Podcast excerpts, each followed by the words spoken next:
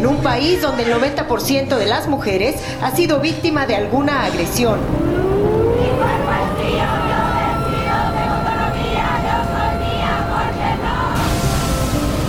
Y Oaxaca se convirtió esta tarde en la segunda entidad del país en aprobar la despenalización del aborto después de la Ciudad de México.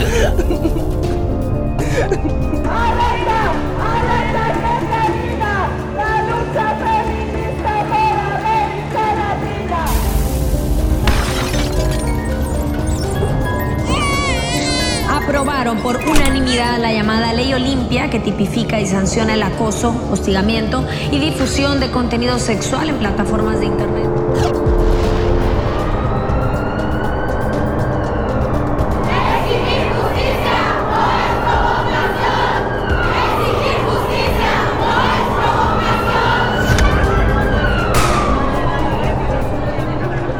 Allá de la cifra, lo de este domingo 8 de marzo del 2020 fue histórico.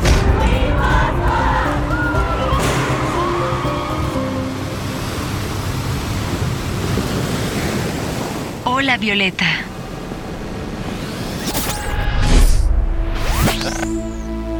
En este sexto episodio de Hola Violeta, hablaremos sobre la alerta de violencia de género y las críticas a su implementación.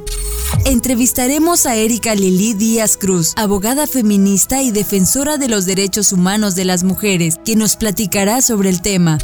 Y en nuestras secciones, la pionera de hoy es Elvia Carrillo Puerto. Te explicamos qué son los micromachismos y nombraremos a las que ya no están en nuestro camino de flores. Hola, hola, ¿qué tal? ¿Cómo están? Esperamos que todo muy bien y que se estén tomando un momento de relax para escuchar nuestro sexto episodio de Hola Violeta, podcast feminista producido en Oaxaca, México y es justamente desde este bonito lugar donde les mandamos muchos saludos en este día. Esperemos que le estén pasando muy bien. Si ustedes están escuchando por primera vez este podcast, les comparto que en esta primera temporada estamos tratando de abordar los principales temas en la agenda feminista actual, un poco de carácter local, pero que al final impactan pues en la mayor parte del mundo, ya que nos encontramos en las mismas condiciones las mujeres, así que sirve mucho la reflexión de estos temas. Y si ya escucharon los episodios anteriores, sabrán que hemos platicado de violencia política en razón de género con Jacquelina Escamilla Villanueva, de los feminicidios con Soledad Jarquín Edgar, los derechos sexuales y reproductivos, incluido el aborto con Yamile Gómez Hernández, la desaparición de mujeres con Vilma Cat Ulloa y la violencia de género con Itabico Cruz López. Todos los episodios los pueden encontrar en las diferentes plataformas de streaming. Están eh, donde escuchan su música favorita. Ahí estamos, en todas, por cierto. Así que no duden en suscribirse para que les lleguen las notificaciones en cuanto esté el nuevo episodio o descargarlos y escucharlo en sus ratos libres. En este sexto episodio de Hola Violeta daremos seguimiento al tema de la violencia de género, pero esta vez poniendo pues sobre la mesa la alerta de violencia de género, un diseñado para reducir la incidencia de la violencia feminicida en lugares que tienen ya una grave problemática. Para ello tenemos invitada de lujo la maestra Erika Lili Díaz Cruz, abogada feminista de las Chidas, a quien en unos minutos vamos a presentar. Antes agradecemos al Sindicato de Trabajadores de la Industria de la Radio, Televisión y Telecomunicaciones por su solidaridad con este proyecto independiente y las facilidades del espacio para realizar la grabación de nuestro podcast. Y bueno, ya sin más rollo, vámonos con nuestra primera sección en la que les presentamos alguna mujer que ha sido o sigue siendo referente en el feminismo o en la lucha por los derechos de todas nosotras, así que vamos juntas a conocer a nuestra pionera de hoy. Las pioneras. Elvia Carrillo Puerto es una de las mexicanas más destacadas de la historia moderna, toda vez que, entre otras cosas, se le atribuyen el logro del sufragio femenino, es decir, el derecho al voto de las mujeres. Nació en Yucatán en 1878. Desde muy joven anheló ser independiente, ilustrarse y llevar una vida distinta a las mujeres de la época, y lo consiguió porque fue pionera en casi todo, y hasta considerada la chispa de la rebelión que llamó al pueblo yucateco a levantarse en armas contra la tiranía, movimiento precursor de la Revolución Mexicana. En 1912 organizó la primera Liga Feminista Campesina, en la que se discute la propiedad de la tierra. Se plantea que las jornadas de trabajo deben ser de ocho horas. Se propone liberar a los indígenas de trabajos esclavizantes y crear escuelas rurales, así como educar a las mujeres para tener los hijos que decidan. Elvia Carrillo se pronunciaba públicamente a favor del sufragio femenino, la emancipación de la mujer y sus derechos en México. Asimismo, irrumpía las ideas de la época al hablar del control de la natalidad, la libertad sexual, el divorcio y la opresión religiosa. En 1923 se convirtió en una de las primeras mujeres mexicanas electas para desempeñarse como diputada en un congreso local, cargo que tuvo que dejar debido a las amenazas de muerte de las que fue objeto. Después de años de lucha, en 1952, la Cámara de Diputados reconoció a Elvia Carrillo Puerto como veterana de la Revolución Mexicana y le concedió la medalla de honor al mérito revolucionario. Un año después fue modificado el artículo 34 de la Constitución para otorgar la igualdad de derechos políticos a las mujeres mexicanas, incluyéndose el derecho al sufragio. El empeño, lucha feminista e ideales políticos de igualdad y justicia social de Elvia Carrillo Puerto la llevaron a ser recordada en la posteridad como la monja roja del Mayab, ya que consagró su vida a lograr el sufragio femenino y la emancipación de la mujer. Acabamos de escuchar a nuestra sexta pionera. Previo hemos conocido algunas historias como las de Hermila Galindo, Marcela Lagarde, Noel Isadú, Flora Tristán y Kate Miller. Oigan, les recuerdo que pueden proponer a alguna mujer en particular. Pueden hacerlo en nuestra página de Facebook Hola Violeta. Aprovechamos para invitarles a seguirnos ya que también compartimos todo el contenido que escuchan en estos momentos. Está a través de nuestro Facebook. Y bueno, como les dije antes, en este sexto episodio de nuestro podcast vamos a platicar de otro de los grandes temas que se encuentran actualmente en la agenda feminista como lo es la violencia de género, centrándonos en la alerta de violencia de género. Por ello invitamos a Erika Lili Díaz Cruz, experta en el tema, a quien agradecemos mucho su presencia y le invitamos invitamos a todas y todos a conocer su semblanza. Erika Lili Díaz Cruz abogada feminista y defensora de los derechos humanos de las mujeres. Es una aguerrida activista que estudió la licenciatura en Derecho y Ciencias Sociales en la Facultad de Derecho de la Universidad Autónoma Benito Juárez y el máster de Género, Identidad y Ciudadanía en el Departamento de Filología Inglesa en las universidades de Huelva y Cádiz, España. Cuenta con un postítulo en Derechos Humanos de las Mujeres, Teoría y Práctica por la Facultad de Derecho de la Universidad de Chile. Forma parte de la Asociación Civil Luna del Sur, desde donde trabajan temas de justicia, educación y feminismo desde el año 2003. En la última década, ha impulsado procesos formativos de gran alcance como el Diplomado y la Feria Internacional del Libro de Estudios de las Mujeres, Feminismos y Descolonización. En 2019, recibió del Congreso de Oaxaca la medalla Juana Catalina Romero por su trabajo para visibilizar la violencia de género en comunidades indígenas. Bienvenida Erika, muchas gracias por aceptar la invitación a nuestro podcast. Ay, Evelyn, muchísimas gracias a ti. La verdad me siento muy moderna con esto de los podcasts. Ahora sí lo dije bien.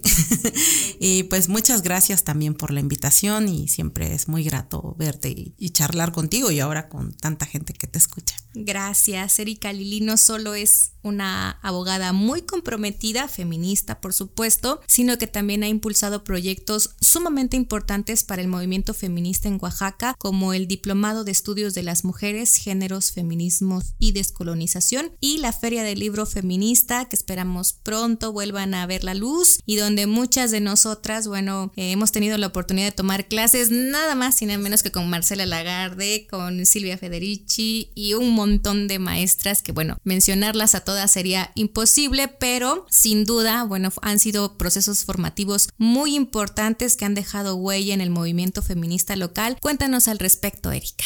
Ay, pues sí, ahora que lo mencionas, vuela a mi mente a esos recuerdos, ¿verdad? Y la verdad que sí ha sido muy enriquecedor también en lo personal. Creo que todas hemos aprendido y hemos enseñado también bastante unas con otras. Es un espacio que se mantiene ahorita en stand-by por el tema de la pandemia y también de recursos, pero viene, ¿eh? viene, no se preocupen que viene de nuevo el diplomado y ahora les voy a adelantar aquí también este diplomado de que será la cuarta generación va a venir con una con una versión este campamento. Entonces ahí vamos a estar compartiendo con mujeres que están en resistencias por la defensa de sus territorios y otras luchas. Entonces aquí mismo en Oaxaca, pero vamos a movernos un poquito esperemos que puedan participar. Qué interesante. Nosotros estuvimos ahí en la primera generación del diplomado y la verdad es que fue toda una experiencia tener de maestra a Marcela Lagarde y otras más. Bueno, fue así como el sueño hecho realidad en primera porque pues todas las la hemos leído en algún momento de la vida del feminismo y bueno, estar ahí en un salón compartiendo con ella fue la verdad una experiencia muy chida. Conocí gente muy valiosa, amigas, muchas. Híjole,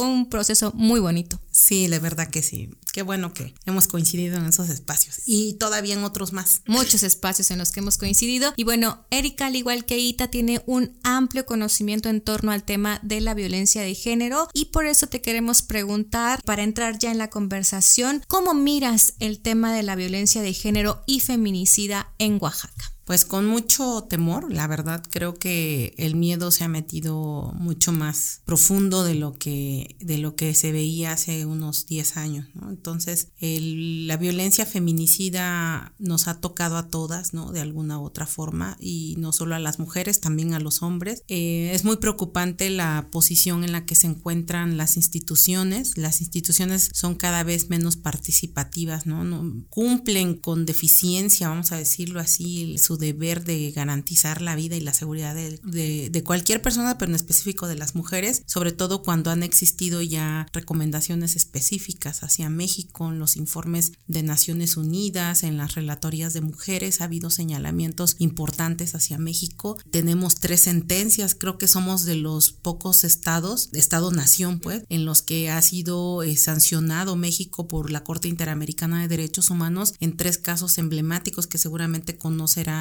quien nos escucha, Campo Algodonero, el de Inés y Valentina y recientemente el caso de las mujeres que fueron violadas en Atenco. Entonces son tres sentencias que pues en teoría, en la teoría jurídica pues son sentencias que tendrían que ser aplicadas por jueces y por cualquier otra autoridad en la que esté de por medio los derechos humanos de las mujeres, ¿no? Entonces esto es simbólico y es importante que la gente que escucha sepa que tener tres sentencias en las que sancionan al Estado mexicano por no cumplir con la debida eh, obligación de, garantizar la vida de las mujeres en, el sentido estricto de la palabra, pues es muy como develador de la violencia a la que nos encontramos las mujeres. Ni siquiera estados que están en constante guerra, guerras internas, han tenido estas sentencias como las ha tenido México. Entonces, ahí sí Rita Segato decía, ¿no? Las, son las nuevas formas de la guerra, ¿no? Que se inscribe en los cuerpos de las mujeres y es México quien tiene el señalamiento más, más directo, ¿no? de cómo no valora la vida, de cómo desprecia la vida de las mujeres. Entonces, eso es en general en todo el país y en específico en Oaxaca, la situación en la que se encuentran mujeres indígenas, muchas de ellas que están haciendo triples luchas eh, por el tema del agua, por el tema del territorio, por el tema de, de sus propios derechos, de sus derechos políticos, de su derecho a pertenecer a un pueblo originario, a tener su propia cosmovisión y a mantener sus lenguas y sus costumbres, pues son ellas, ¿no? Finalmente hay y pues son despreciadas por el Estado, ¿no? Son despreciados sus discursos, son señaladas en todos los sentidos. Las mujeres eh, de pueblos originarios que, alzan la voz, que señalan la ineptitud y la incapacidad de quienes representan las instituciones del Estado, pues reciben a cambio amenazas, injurias, una serie de eh, denigraciones a través de redes sociales, a través de medios de comunicación que desgraciadamente participan ¿no? en, este, en coludirse con estas instituciones para para denostar, ¿no? Entonces creo que toda esa, esa expresión, eh, digamos, eh, tanto gráfica como videograbada, como impresa, todo eso demuestra el desprecio a la vida, ¿no? A la vida de las mujeres, la devaloración que se tiene a buscar eh, canales o formas de solucionar este fenómeno tan terrible.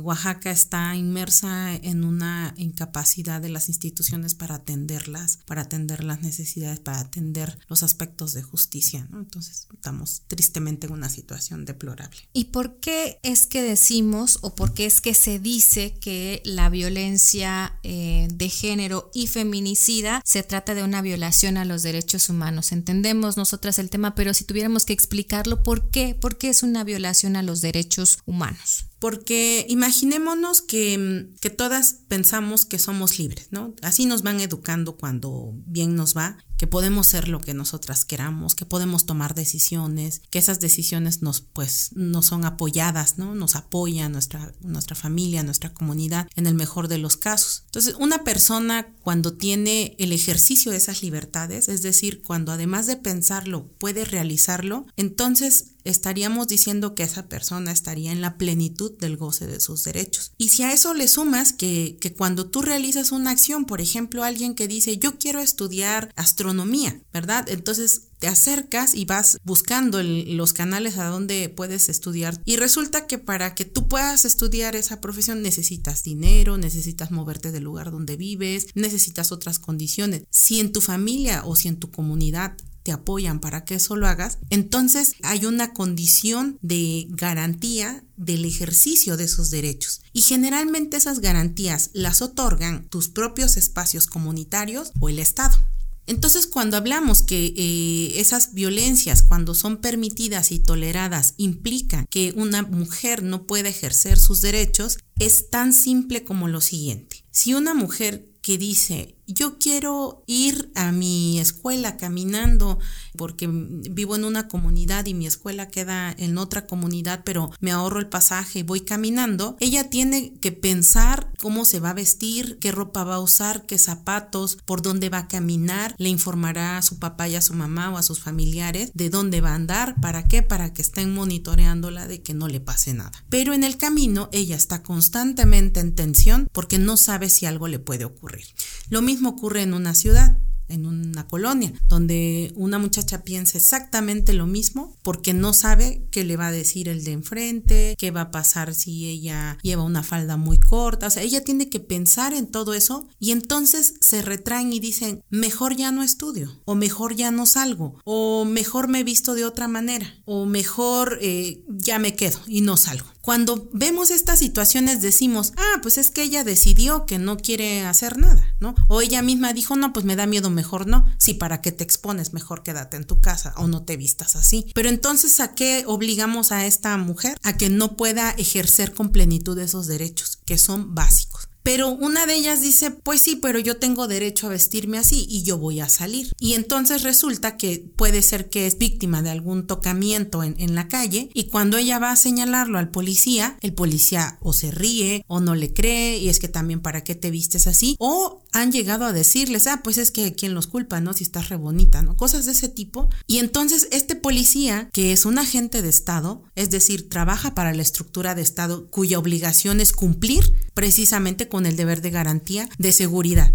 ¿Y qué hizo? Violentarla. Entonces, cuando decimos que toda esta violencia vulnera los derechos humanos de las mujeres, es porque en esta interdependencia, la interdependencia es un tejido de derechos que se van vinculando unos con otros. Y si privas a una persona al ejercicio de libertades elementales, digamos, eh, básicas, pues la consecuencia que viene es que no va a poder ejercer los demás derechos. Y entonces muchas mujeres en los matrimonios ya no denuncian, muchas mujeres dicen pues me aguanto porque quizás me vaya peor, o muchas mujeres es que con esposo, por lo menos los otros no se meten conmigo. Y sin esposo, se van a venir otra vez a meter conmigo, como pasaba cuando yo no tenía esposo. Por eso mismo muchas mujeres dicen, no, me quedo con este Y luego ministerios públicos, es que usted tiene la culpa, ¿para qué no lo denuncia? ¿Para qué esto? O sea, y vuelve, ¿no? Así como que no existe una conciencia de qué implica, qué implicación tiene, ¿no? El momento en el que vulneras esas, esos, esas libertades fundamentales, entonces es cuando empieza el desdoblamiento de violaciones que decimos ya sistemáticas, porque ya no es algo que planees tú o no es algo que en específico alguien haya este, de manera este, deliberada construido, no, o sea, es algo que se fue dando y se sigue nutriendo, ¿no? Por el desconocimiento o por,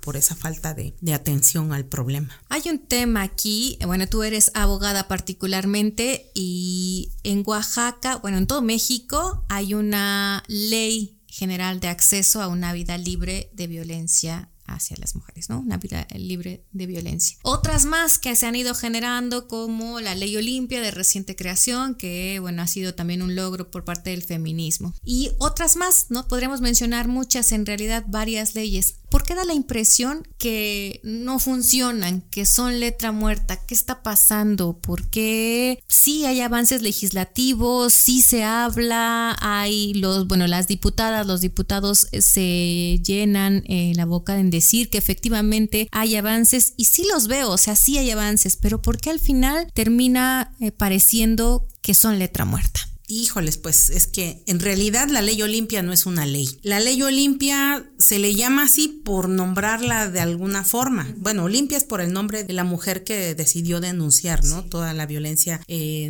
virtual que vivía. Pero no es una ley. Lo que implicó, por ejemplo, en Oaxaca la presencia de esta activista para lo que fue eh, reformas en materia penal, precisamente para sancionar conductas de violencia hacia mujeres eh, en el ámbito virtual. ¿No? Entonces ahí queda como un tipo penal. Ese sí fue un avance. Dices, ah, existe, qué bueno que ya se sanciona. Y te dan un número telefónico para que llames y digas, es que están apareciéndome mensajes en el WhatsApp y mensajes en el Facebook y empiezan a decirme cosas. Ah, bueno, y usted conoce a la persona, y te lo digo con conocimiento de causa, he hecho las llamadas personalmente. Y entonces eh, dice, bueno, pero va a tener que ir usted al Ministerio Público, le doy la dirección para que ahí vaya a hacer su denuncia. Primera, no hay una atención inmediata y el Ministerio Público va a valorar si considera o no prudente hacer una solicitud al juez para que intervengan las cuentas de Facebook, que ahí está el problema también. Todas las, las grandes estructuras virtuales de comunicación y de socialización tienen candados protegen la privacidad de quienes estén ahí solo en los términos que consideran convenientes. Entonces, no hay ningún movimiento si no hay petición de juez. Y ministerios públicos no van a gastar su dinero, ni perdón, su tiempo para poder solicitar al juez que haga cumplir a Facebook que elimine las cuentas o que elimine tal. No existe policía cibernética competente para eliminar perfiles de Facebook falsos, robo de identidad, etcétera. No existe. Y le hemos estado dando seguimiento en muchas formas y varias eh, abogadas, varias activistas, varias acompañantes de víctimas han visto eso y no funciona. E, ese es el, primer tema, ¿no? Por ejemplo, con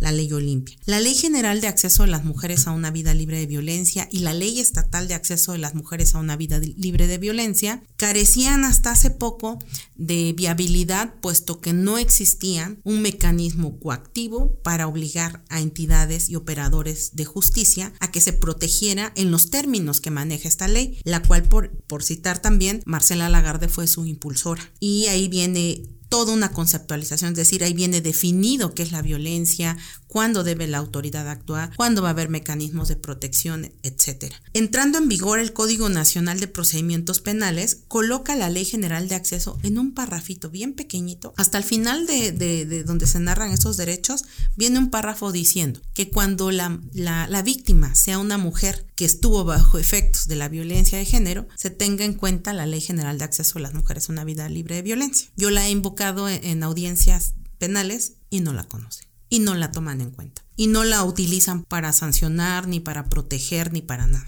En el nuevo sistema de justicia penal existe la figura del asesor jurídico o asesora jurídica, que son quienes van a defender a las víctimas. Y esto se supone que, al igual que la parte imputada tiene a su defensa, esta debería tener la suya también. Para el caso de la defensa existe la Defensoría Pública de Oficio que provee de abogados y abogadas a aquella persona que es señalada como responsable en un delito. Pero las víctimas, de acuerdo a la ley, a la ley general de víctimas en su artículo primero, ahí dice también que tienen ese derecho a la gratuidad de la atención jurídica de sus casos. Y cada entidad eh, federativa debe crear su comisión ejecutiva de atención a víctimas. En Oaxaca no existe esa comisión, entonces no hay abogadas ni abogados para víctimas. No hay quien apoye a las mujeres. Por eso, dijeras tú, se queda en letra muerta, como operas, ¿no? Los derechos que ya contempla la Ley General de Víctimas, pues no los tienes. Otro punto importante, por ejemplo, es la interrupción legal del embarazo antes de las 12 semanas. Existe la oposición de propios eh, eh, servidores públicos que dicen no, yo no, porque es una vida y vienen con sus conceptos pues muy alejados de, de lo que es su deber de cumplimiento como funcionario o funcionaria pública, ¿no?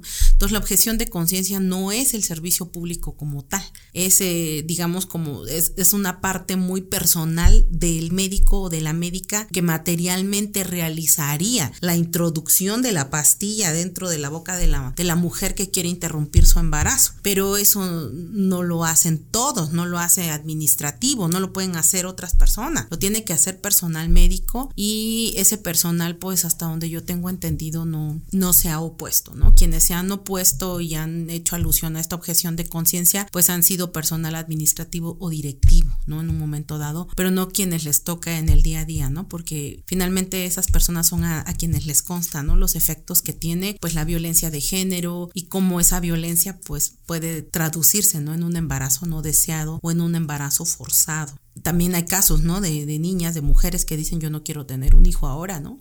Y eso pues muchos médicos pues también dicen pues totalmente de acuerdo, ¿no? Estás bastante joven, ¿no? O simplemente no quieres. En fin, que eh, estas, estas leyes, por tanto, o estas normatividades eh, sí se han quedado, pues definitivamente en su inaplicabilidad porque es ahí a donde silencian las voces de mujeres, bueno, que no lo han, no lo han hecho realmente, ¿no?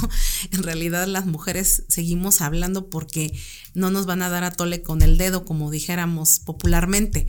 Eh, más bien es que con todo esto han pretendido eh, de alguna manera cumplir con su deber como Estado de garantizar la vida y la seguridad de las mujeres, pero no dan presupuestos, no hay infraestructura, no hay una armonización de leyes que permitan entre todas estas garantizar la vida de las mujeres las más que se pueda. O como dice la Ley General de Víctimas, evitar que se vuelva a producir un nuevo evento de violencia. Igual la Ley General de Acceso a las Mujeres a una vida libre de violencia, pues viene dentro de todo lo que es el cumplimiento o el deber de cumplimiento del Estado, es que no vuelva a estar expuesta esa mujer a otra forma de violencia. Sí, es todo un tema, porque además es verdad, o sea, sí hay, insisto, yo veo que de repente sí hay como avances en materia legal, pero hace falta como lo que justo mencionabas, armonizar, ¿no? Porque pues si no, ahí está la ley, pero no hay presupuesto, ándale, no hay presupuesto, no hay personal, nadie te puede recibir una denuncia, entonces es lo mismo que exista o no una fiscalía especializada si no hay presupuesto, por decirlo, eh, un ejemplo. Y no capacitan al personal tampoco en las nuevas, en las nuevas, en las reformas y todo eso, pues se van enterando a como pueden, ¿no? También. Sí, sí, sí, y eso complica un poco la, el acceso de las mujeres a la justicia, que va a ser lo próximo que te quiero preguntar, pero antes vamos a mandar nuestra, a nuestra sección porque el día de hoy, como lo hacemos en cada uno de los episodios, bueno, vamos a nuestro diccionario violeta, nuestro bonito intento de explicar brevemente algunos conceptos que se manejan en los feminismos y que, bueno, evidentemente nos ayudan a explicar un poquito la realidad que vivimos las mujeres, así que vamos a escuchar nuestra palabra de hoy. Diccionario Violeta.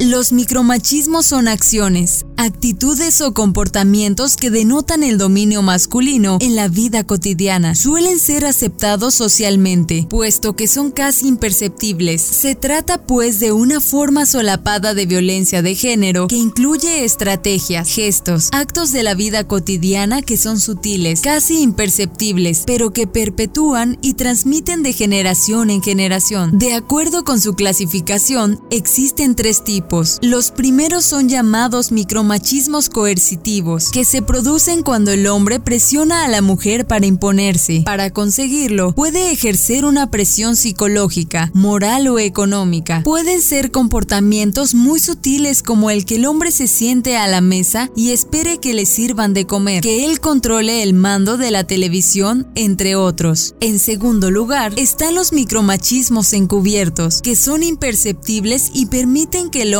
manipula a la mujer para hacer lo que él quiere y no lo que ella quiere. Incluye comportamientos tóxicos como la manipulación emocional, el abuso de confianza, la intromisión en la intimidad, los engaños y mentiras. Finalmente están los micromachismos de crisis, los cuales aparecen cuando el hombre se siente amenazado por la mujer. Se trata de lenguaje, estrategias psicológicas y comportamientos que buscan mantener la desigualdad cuando el hombre se ve amenazado porque la mujer aumenta su autonomía o poder personal. Para erradicar estos comportamientos o actitudes, es importante que los varones reconozcan que existen, que están mal y que no se pueden hacer impunemente, mientras que las mujeres deben rebelarse contra el rol de género que se les ha asignado.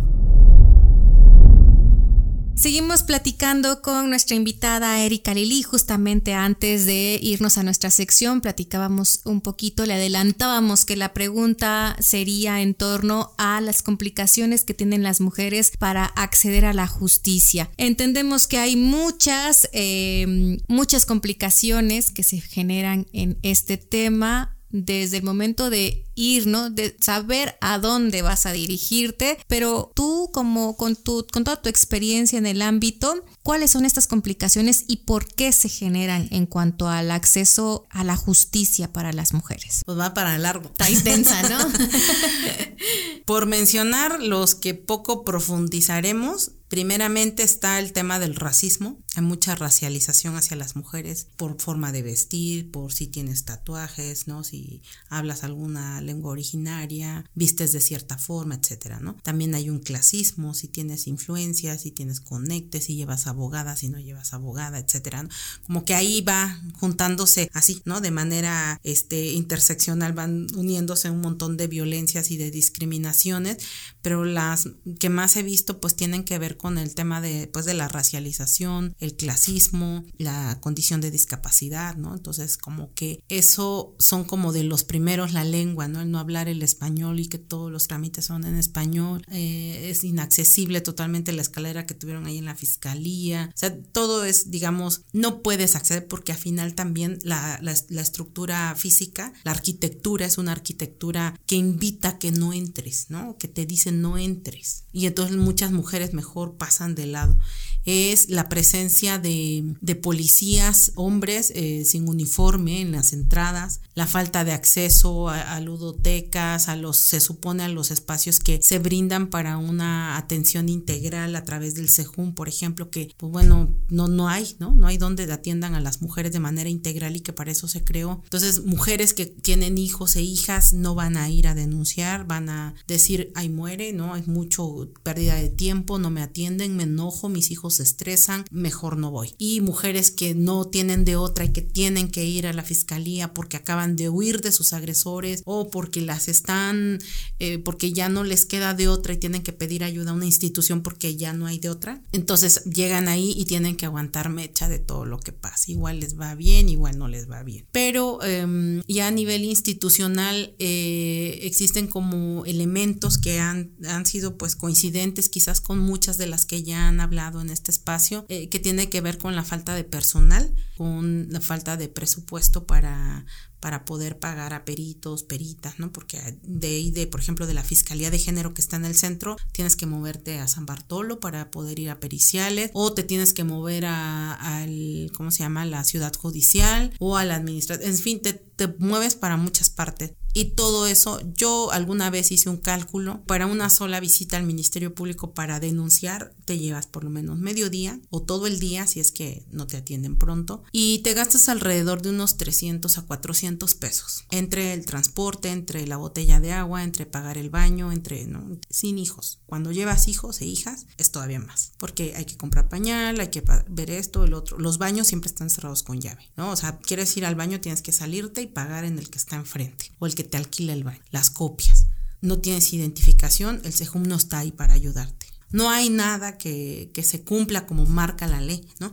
El SEJUM también es una construcción orgánica de la Fiscalía y como tal está regulada y hay un modelo de atención, pero es un modelo que no se aplica. Em, dentro de los obstáculos también que yo veo es que el personal de, de las fiscalías especializadas en temas de género son todas mujeres fue una petición que en un tiempo es que sí, que mujeres atiendan. Pero estas mujeres a su vez eh, son, digamos, eh, explotadas y llevadas como al límite también dentro de la propia institución, porque entonces un grupito de MPs que están dentro de la fiscalía son las que atienden todo el problema de violencia de género y violencia feminicida en el Estado. Entonces, pues, ¿cuántas son? ¿Y cuántas ciudadanas vivimos aquí la violencia? Entonces es una incongruencia por parte de la Fiscalía como política criminal que solo mujeres atiendan el asunto o que también entren hombres, pero los hombres encima las violentan. Entonces no hay capacitación para el personal que atiende, no se tiene conciencia del racismo con el que se les trata, del clasismo. Muchas señoras te dirán, es que me regañaron, es que me regañó la MP o es que me regañó la, la licenciada, ¿no? ¿Y cómo que te regañó? O sea, ¿qué entiendes por regaño? Es una madre, un padre llamándote la atención, o sea, así se ve. Que si se bañó que si no se bañó, que si usted tiene la culpa y por qué le diste la cuenta y por qué le diste esto y por qué... O sea, hay una criminalización a la denuncia. Fortalecer la cultura de la denuncia implica tener un mecanismo de respuesta efectivo y oportuno por parte del Estado. No se trata de sacar tus comerciales diciendo denuncia, serás escuchada, no sé qué, no sé cuánto. O sea, eso es hueco, porque muchas de las que escuchan esos comerciales y han pasado por una de estas instituciones, no hay respuesta. Ahora, ¿qué pasa? Que hay instituciones tocan temas de género, que son unidades de género, Secretaría de las Mujeres, institutos municipales de las mujeres, que hablan sobre la problemática y pretenden realizar suplencias de las obligaciones de los órganos de justicia. Por ejemplo, proyectos PAIMEF y otros que tienen abogadas, psicólogas, sí que chido que les puedan dar un poquito de ayuda, ¿no? Pero no pueden llevar sus asuntos. Imagínate abogadas que les pagan a través de programas anuales. No hay garantías laborales para ella, no hay seguridad en su trabajo. ¿Por qué? Porque no están facultadas para eso. Pueden litigar los casos como de manera privada, sí, pero como parte de una institución, no, porque no es posible, o sea, no está regulado. Y entonces dejan en completo desamparo a las abogadas que pretendan litigar casos sobre todo en materia penal. ¿Por qué? Porque ahí te apersonas como abogada y te llevas todo el proceso a menos que te quiten y te, y te pongan a otra. Pero mientras tú asumes toda la responsabilidad y si el año de tu paga pasó, como suele ocurrir, los asuntos no llegan a durar un año, llegan a durar hasta 7, 10 años. Y si eso ocurre, ¿quién va a cubrir tus honorarios? ¿Qué van a hacer las abogadas? ¿Seguir los casos? Y si la señora ya no se presenta, ¿qué van a hacer? Todo eso se queda en la impunidad. Por muy buena intención que tengas, no puede suplir lo que le toca al Estado. Sin embargo, la estructura del gobierno del Estado dice, estamos cumpliendo con las mujeres, porque en la Secretaría de las Mujeres las atiende. Y, la política municipal, aquí también ayudamos y tenemos nuestros centros ¿no? de desarrollo junto con la Secretaría de las Mujeres. Tenemos todo así como bien ordenadito para que se atienda a las mujeres. Pero entonces resulta que ninguna es atendida. O sea, atención, ¿qué es? Para que también vayamos entendiendo. La atención no es que te reciban y te digan, ah, señora, usted tiene derecho a esto. Usted puede acudir a tal institución. Entonces es una asesoría, es una consulta. Eso. Lo que ellos y ellas hacen son consultas. Si van a tener atención, entonces es que mueves toda la infraestructura de Estado para dar cumplimiento a un modelo que va a intentar que tú ya no vuelvas a vivir otra, otra forma de violencia y que puedas de alguna manera acceder a que se te repare el daño ya sea que sea el mismo estado el que te lo repare o que te lo repare este tu agresor, tu victimario. Entonces, la atención no nada más es que vengas, te sientes, yo te atiendo, te, escucho, ¿no? Pero no es una atención, no una atención desde la óptica, eh, digamos, de justicia. La atención tiene que ver con acompañamiento, con seguimiento, con estudios, con investigación cuando se trata de cuestiones de, de tipo penal, que son todas las de violencia. Hay que hacer investigación simultánea con el Ministerio Público. Debes tener aparatos forenses, o sea, no puede ser nada más ir, presentar un escrito, no, es más allá de eso. Y, y el Estado se está haciendo pato con esto. ¿Por qué? Porque es meterle un montón de lana a la Comisión Ejecutiva de Atención a Víctimas, que es la que debería tener aparato forense, debe tener aparato investigador, debe tener todo lo que tiene el Instituto de Servicios Periciales. ¿Para qué? Para que entonces, en igualdad de condiciones en el proceso penal, pueda estar a la par que el Ministerio Público y que la defensa. Entonces ahí es cuando dices, híjoles, nos, nos dan a tole con el dedo, porque si aquí hay un módulo, aquí es este, este espacio es mujer segura. Ah, y luego tienen también este, esta política de mujer segura que me ha tocado llamarlas y les, y les digo, mire, usted está aquí, tiene que garantizar, hasta que esta mujer no esté a salvo, usted no se va. Están media hora y se van. Así ha pasado, ¿no? Entonces, no hay efectividad, no hay estudio, no hay investigación, no hay monitoreo, no hay una planeación adecuada. Entonces, no puedes acceder a la justicia en un aparato que no funciona para ti quizás para algunos hombres funcione, pero tampoco para muchos hombres, ¿no? Para hombres indígenas no funciona. Y no hay de esto, no hay lo otro, y tampoco hay voluntad por parte de las autoridades, o al menos no parece que haya voluntad de mover este sistema, bueno, ahí escarbarle en los huecos que se pueda al sistema para atender, como bien dices tú, atender y no solo asesorar a las mujeres, ¿no? Porque esa es otra cosa. O darle su palmadita.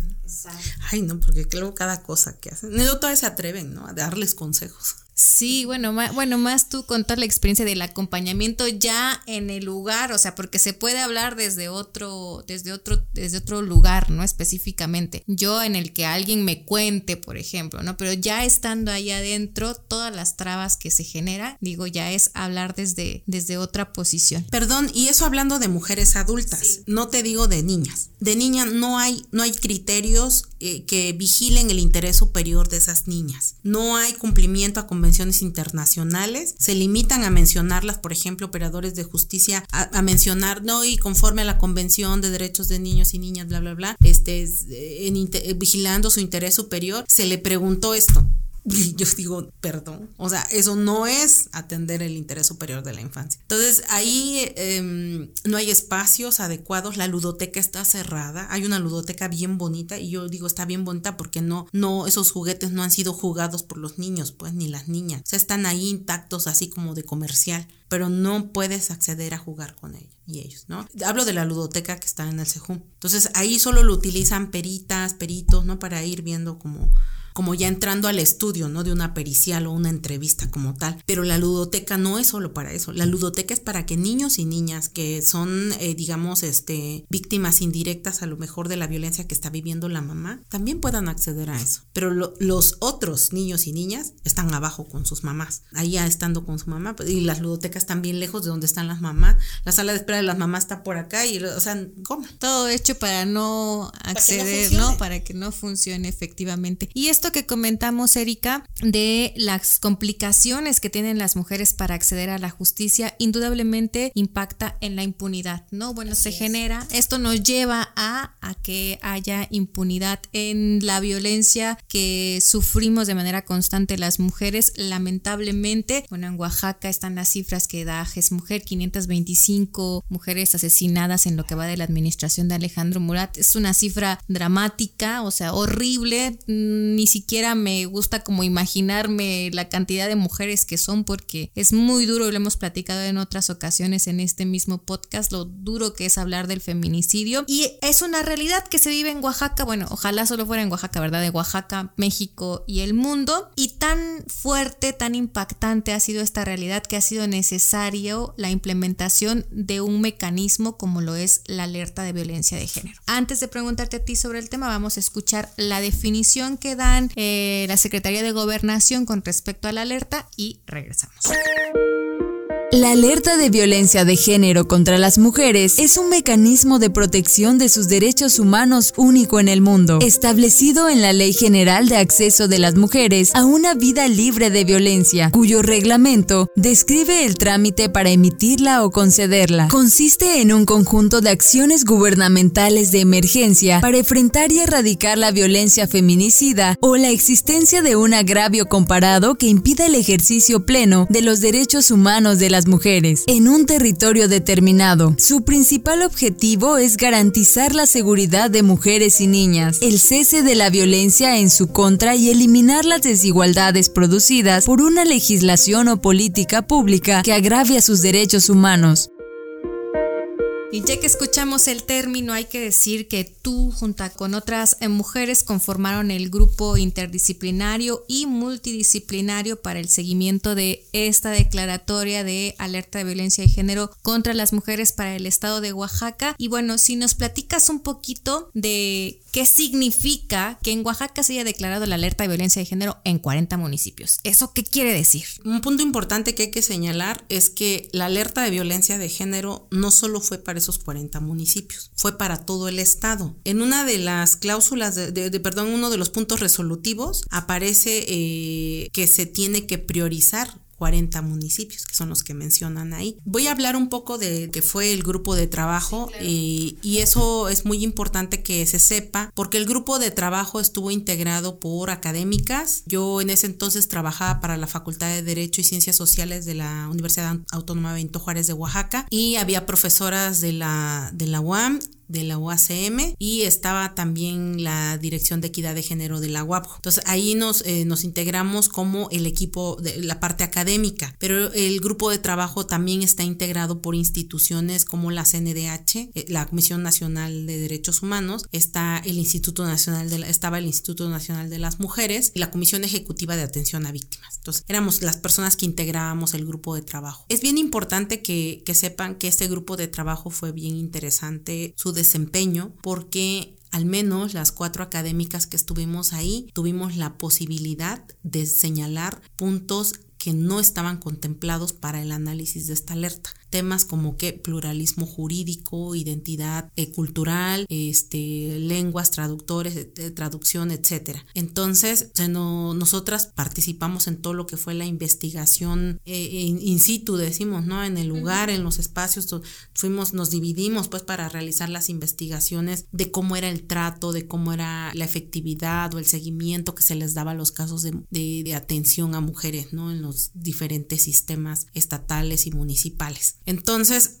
cuando digo sistemas, perdón, eh, me refiero a, los sistemas que marca la ley para la conformación de estructuras para la atención, prevención, erradicación y sanción de la violencia de género contra mujeres. Y entonces ese sistema lo que, lo que hace es precisamente, su función es esa. Entonces se conforman con diferentes instituciones gubernamentales. Para esto, la alerta, eh, para que se pudiera llegar a este paso de investigación, se tuvo que solicitar. Y la solicitó entonces la Defensoría de Derechos Humanos del Pueblo de Oaxaca, en esta Defensoría Especializada de Género, donde está Itabico, ¿no? Se hizo todo el estudio. Ese, ese grupo también institucional realizaron toda la, la documentación de los casos de feminicidios que hasta entonces tenían, sobre todo los emblemáticos que llegaron a la Defensoría. Entonces, esos casos dieron cabida para que se pudiera realizar la investigación y entonces esa investigación se realiza para corroborar los precedentes que da la Defensoría. Entonces no solo se corroboraron, sino que también se nutrieron con otras, otros casos que no habían sido denunciados. Se investigó también, hubo investigación de gabinete, se sacó información de periódicos, de portales de, organizaciones civiles que trabajan el tema, etcétera, ¿no? Se convocó a algunas ONGs y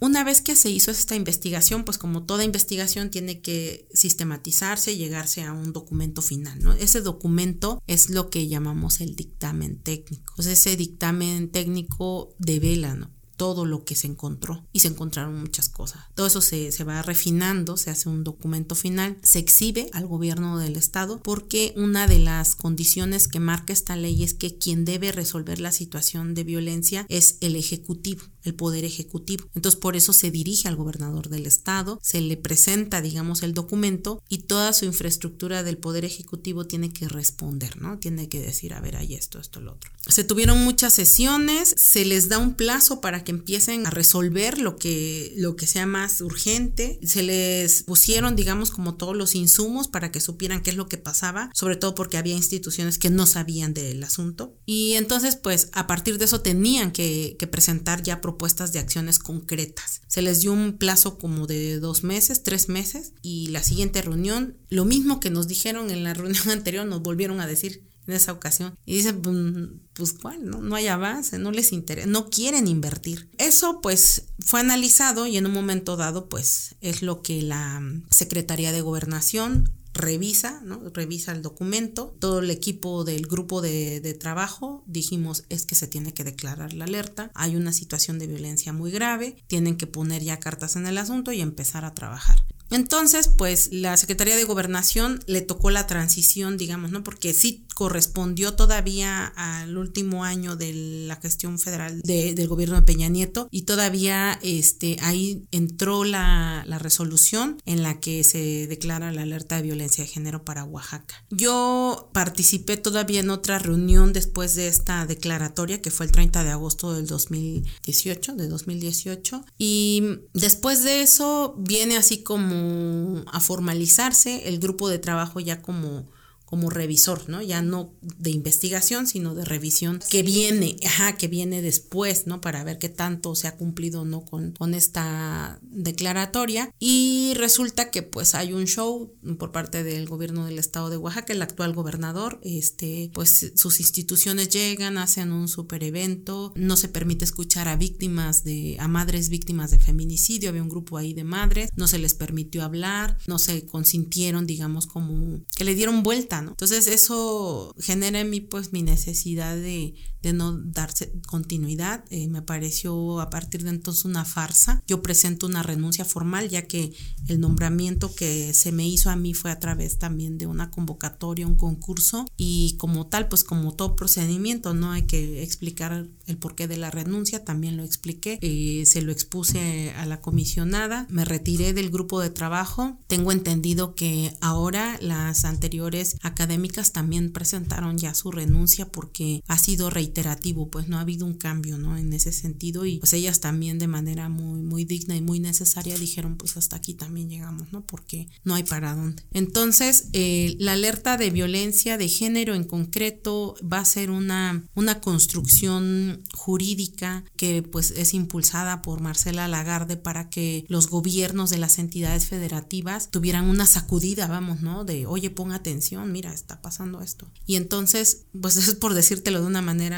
este, metafórica, ¿no? Pero en realidad tendría que haber una, una obligatoriedad mucho más coactiva, pues no más coercitiva para los estados, para que de alguna manera pues vayan tomando medidas que impidan que, pues que más bien detengan las olas de violencia. La autonomía de los estados este, que regula nuestra constitución impide que vaya más allá la, la alerta. Y la alerta se queda como algo que conocemos como soft law, que es así como la ley suave, ¿no? Es decir, si aplica la ley, si puedes. Aplica lo del resolutivo, si puedes. O sea, se te va a eliminar recurso a partir de tal fecha, puesto que no has llevado a cabo las acciones necesarias para eliminar la violencia. No se puede, ¿por qué? Porque hay una estructura de un pacto federal, ¿no? Que es en el que vive nuestra República Mexicana y que precisamente por eso no puedes tomar decisiones directamente en las entidades por eso se queda así como tan light, ¿no? Tan ligero. El gobierno del estado, pues Obviamente, todo gobernante se supone está al frente de, un, de una entidad federativa porque tiene un compromiso de bienestar generalizado. Entonces, en teoría, es, esta alerta debieron cumplirla desde los primeros años, ¿no? Debieron bajar recursos, sacar recursos, saber de dónde para poder detener la violencia. Pero algo muy curioso que ha ocurrido es que lejos de detenerse aumentó y se recrudeció en sus formas. Y no solo se recrudeció, hay nombres de funcionarios públicos, de personas con, que trabajan dentro de las instituciones del gobierno actual, que tienen relaciones con los victimarios. Entonces, todo eso, ¿qué hace? En, el, en, la, en nuestra cabeza como ciudadanas eh, decimos, bueno, entonces ¿de qué sirvió la alerta? Y está peor. O sea, como que esto vino a peor, ¿no? Y es precisamente el no voy a hacer lo que dices.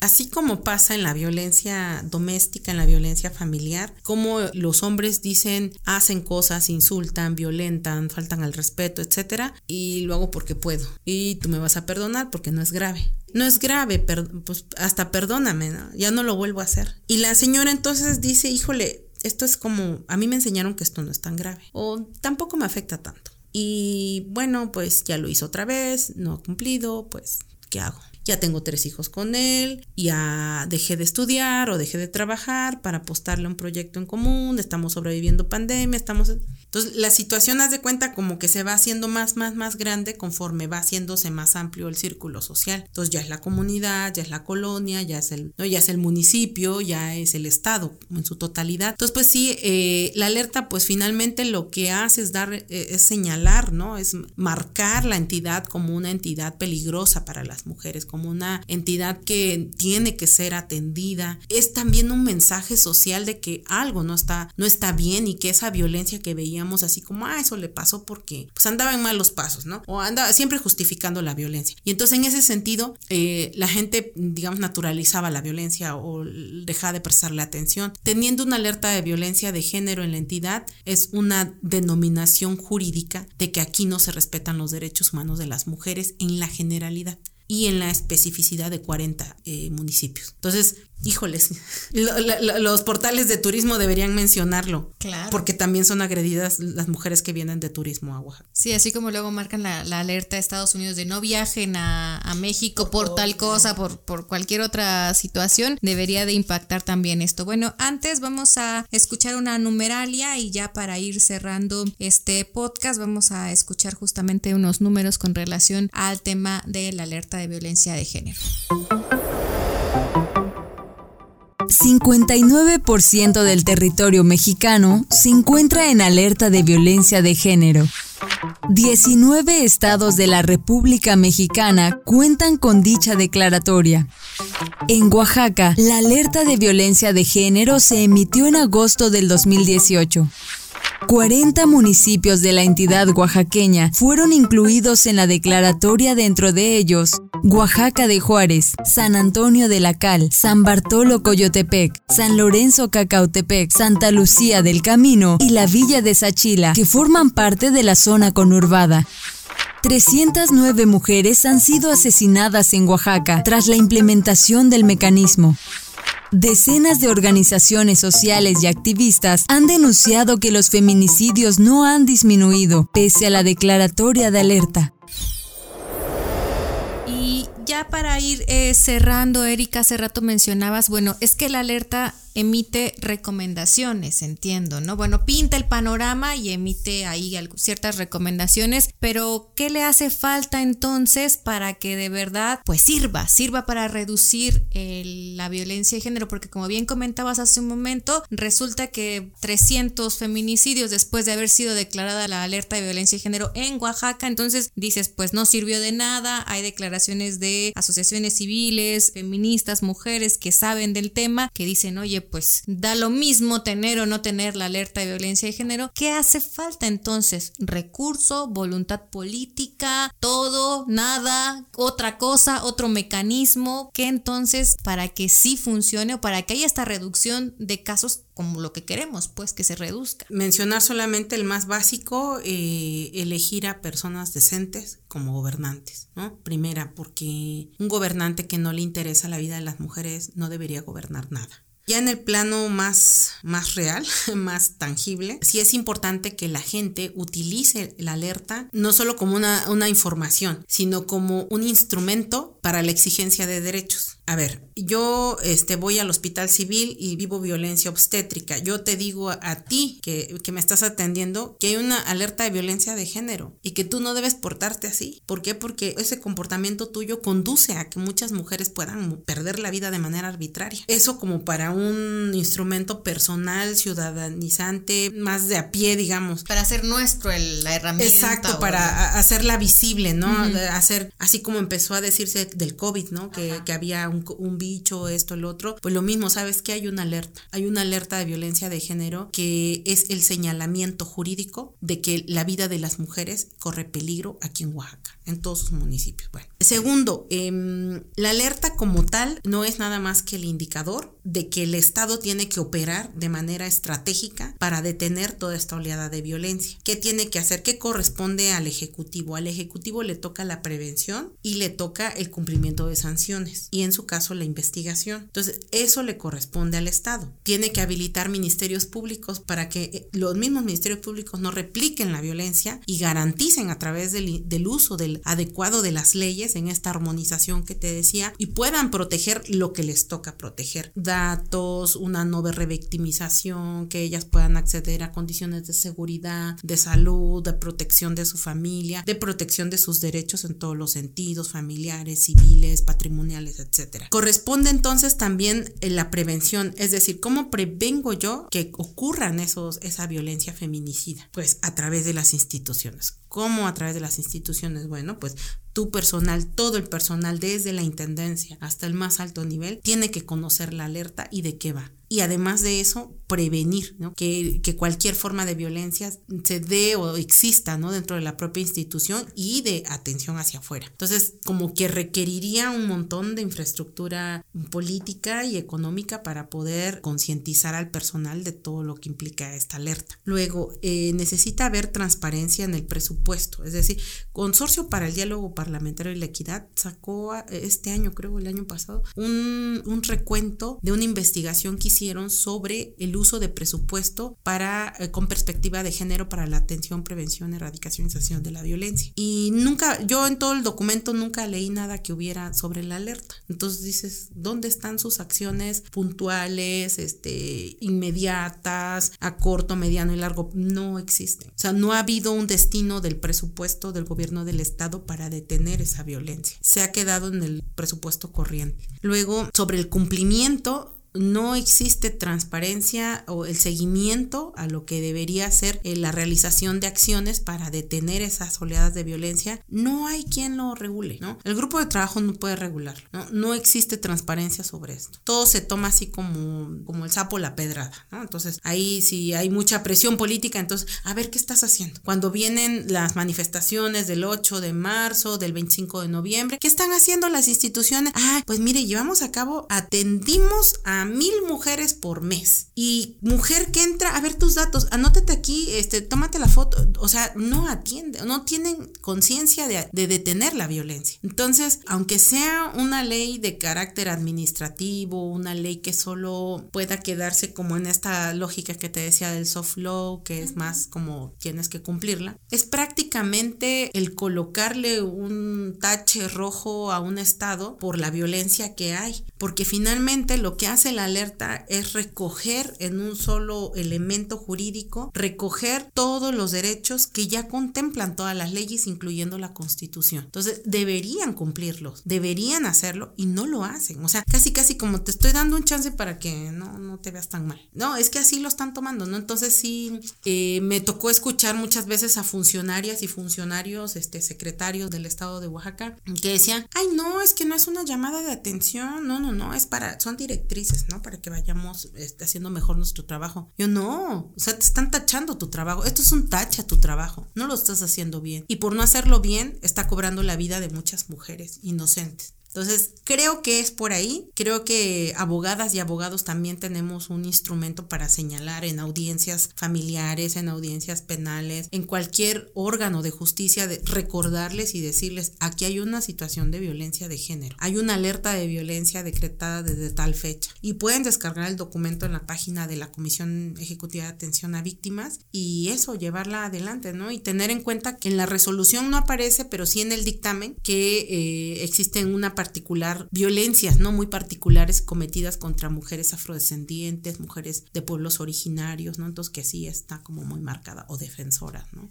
Y bueno, decir también que si tener la alerta de violencia de género en la entidad es un tache para el Estado, para las autoridades, el no hacer nada para atender esa alerta es un doble, triple tache para el Estado, ¿no? Para las autoridades del Estado que prácticamente se han mostrado pues indolentes ante la violencia de género que se vive en la entidad. Bueno, prácticamente estamos entrando ya a la recta final de este podcast, nuestro sexto episodio, pero antes vamos a hacer nuestro recorrido por el Camino de Flores, sección en la que nombramos a las mujeres víctimas de feminicidio en Oaxaca, mujeres que no son solo cifras, sino también merecen ser nombradas.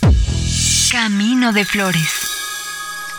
Marcado en el calendario como día de asueto el miércoles 5 de mayo se volvió trágico en la comunidad de San Pedro y San Pablo Tequixtepec, perteneciente a la región de la Mixteca en Oaxaca. María Paula, de 63 años de edad, se encontraba al interior de su vivienda como todos los días. Hacía café, y sus quehaceres domésticos mientras su hermano Silverio, con quien compartía vivienda, llevaba a pastorear a los animales cerro arriba. Era un día como cualquier otro para María. De un momento a otro todo cambió. La visita de su vecino Raimundo terminó en tragedia.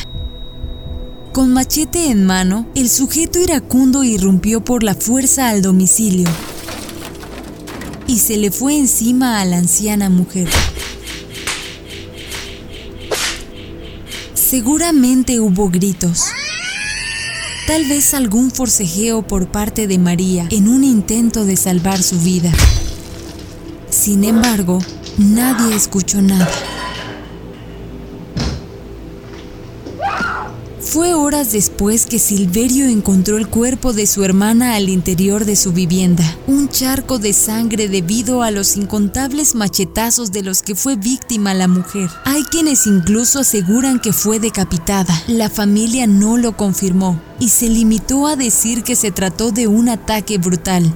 María no le hacía daño a nadie. Se dedicaba a alimentar a sus animales y a mantener su casa en orden. Hoy es la víctima número 525 de la violencia feminicida en Oaxaca durante el gobierno de Alejandro Murat. Justicia para María Paula. Justicia para todas.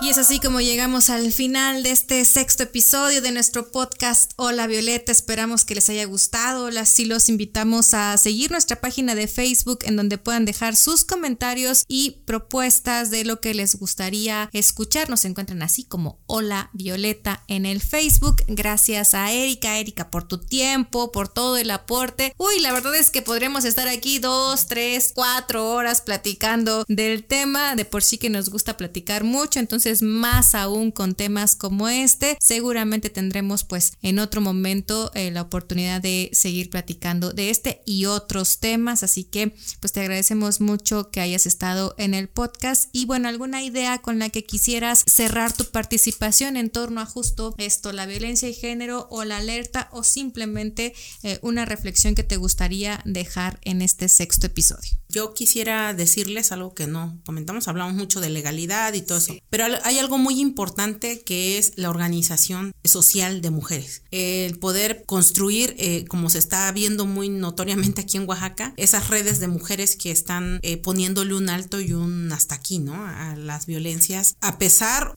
o simultáneamente, ¿no? A mecanismos de justicia. Sí creo, sí creo que la voluntad, nuestra historia, ¿no? todas las historias de, de, las democracias que han existido, pues la voluntad del pueblo y las mujeres somos la mitad del pueblo, entonces, o de los pueblos. Entonces, eh, sí seguir en lo nuestro, escuchar a mujeres, escuchar lo que dicen la vecina, las otras, ¿no? Cuáles son sus dolencias, porque esas dolencias no son comunes, son comunes a todas y yo sí invitaría más a la transformación desde nosotras. Sí se puede apoyar con mecanismos legales, son mecanismos muy largos. Para quien sigue la línea de, de la justicia en el sentido estricto, resulta ser muy escabroso el camino, muy costoso a veces a nivel económico y emocional. Desgastante desgastante. Sigan esa vía, digamos, yo sí la recomiendo, ¿no? Como abogada he tenido buenas noticias también de ese lado. Sin embargo, eh, me parece que las instituciones están rebasadas, ya no podemos esperar la justicia de, desde esa institución que está desgastada, desde esa institución que no opera. Más bien es desde nosotras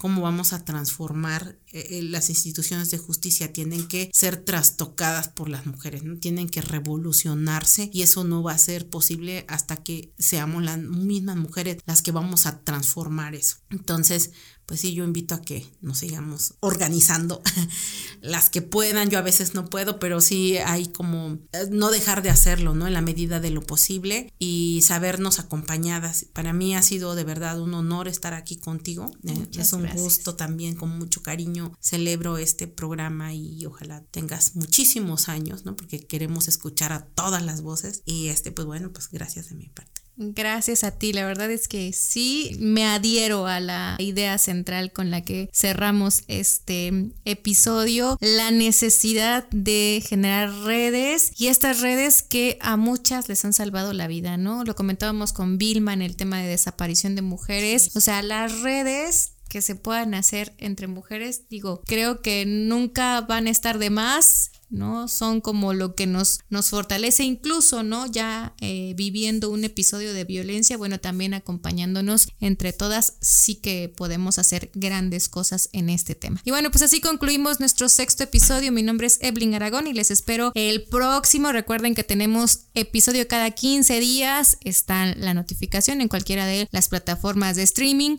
Gracias a Fernanda Ríos en la voz off, a Tolentino en la producción. Nos escuchamos la próxima. Bye bye. Voz off, Fernanda Ríos. Producción, Tolentino. Asistente de grabación, Sujei Guadalupe. Conducción, Evelyn Aragón. Contacto, hola violeta podcast arroba. Facebook, hola violeta.